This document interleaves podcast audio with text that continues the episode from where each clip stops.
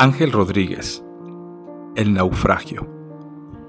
Ha llegado esa tormenta inesperada e inevitable que trae consigo un mar de dudas y un par de visitantes de otro planeta. ¿Cómo habrán llegado aquí? ¿Ellos eligieron en qué momento estar? ¿Eligieron camuflarse entre la lluvia y dejarse arrastrar por la corriente hasta llegar a este lugar? No lo sé, y creo que nunca lo sabré Solo sé lo disimiles que son ante la multitud. Su alegría depende de sí mismos. Les hace feliz la tierra, el sol, el viento y una caja de cartón. Su corazón es puro, es auténtico, es suyo y de nadie más. Jamás juzgan el tiempo ni el espacio ni aquellos que lo habitan.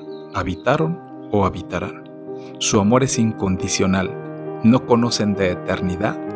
No hay cielo ni infierno no hay principio ni fin, solo lo que fluye, se siente, se huele y se ve. Comienzo a cuestionar aquel que tan seguro estaba de la vida y que creía que con creer era suficiente para navegar en aguas profundas y poco agitadas. Aquel se ha perdido, el naufragio ha comenzado.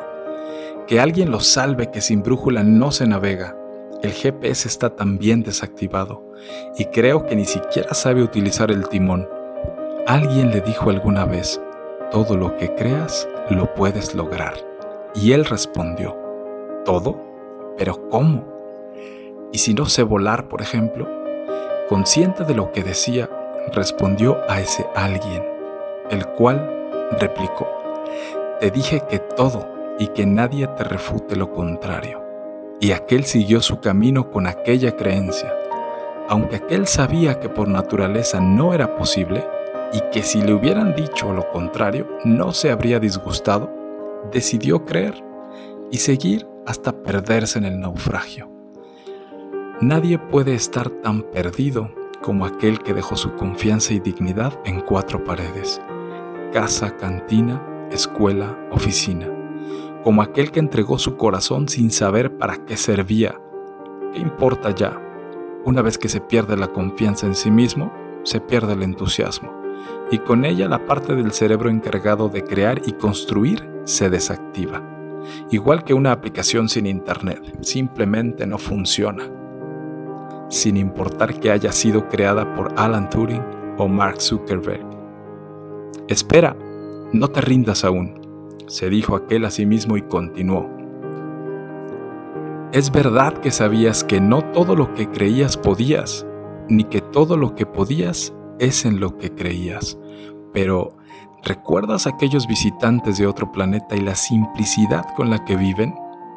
Cuídalos, ámalos y aprende de ellos, que son más sabios que tú y que todo lo que has conocido sin ni siquiera haber leído a Sócrates, Platón o Aristóteles, entienden que cada momento de la vida es valioso, disfrutan sin placer, aman sin condición y viven sin preocupación. Quiero dedicar este texto a los niños, sea cual sea el rol social que tengan, su sabiduría es infinita. Basta con observarlos e interactuar con ellos un par de minutos para darnos cuenta qué es la felicidad. De alguna manera intento describir aquellos momentos de frustración en el que todos nos encontramos alguna vez y cómo es que podemos salir de estos momentos observando, recordando e interiorizando con nuestros niños, hijos, sobrinos, niños de la calle o a quien nosotros queramos elegir para poner los pies en la tierra.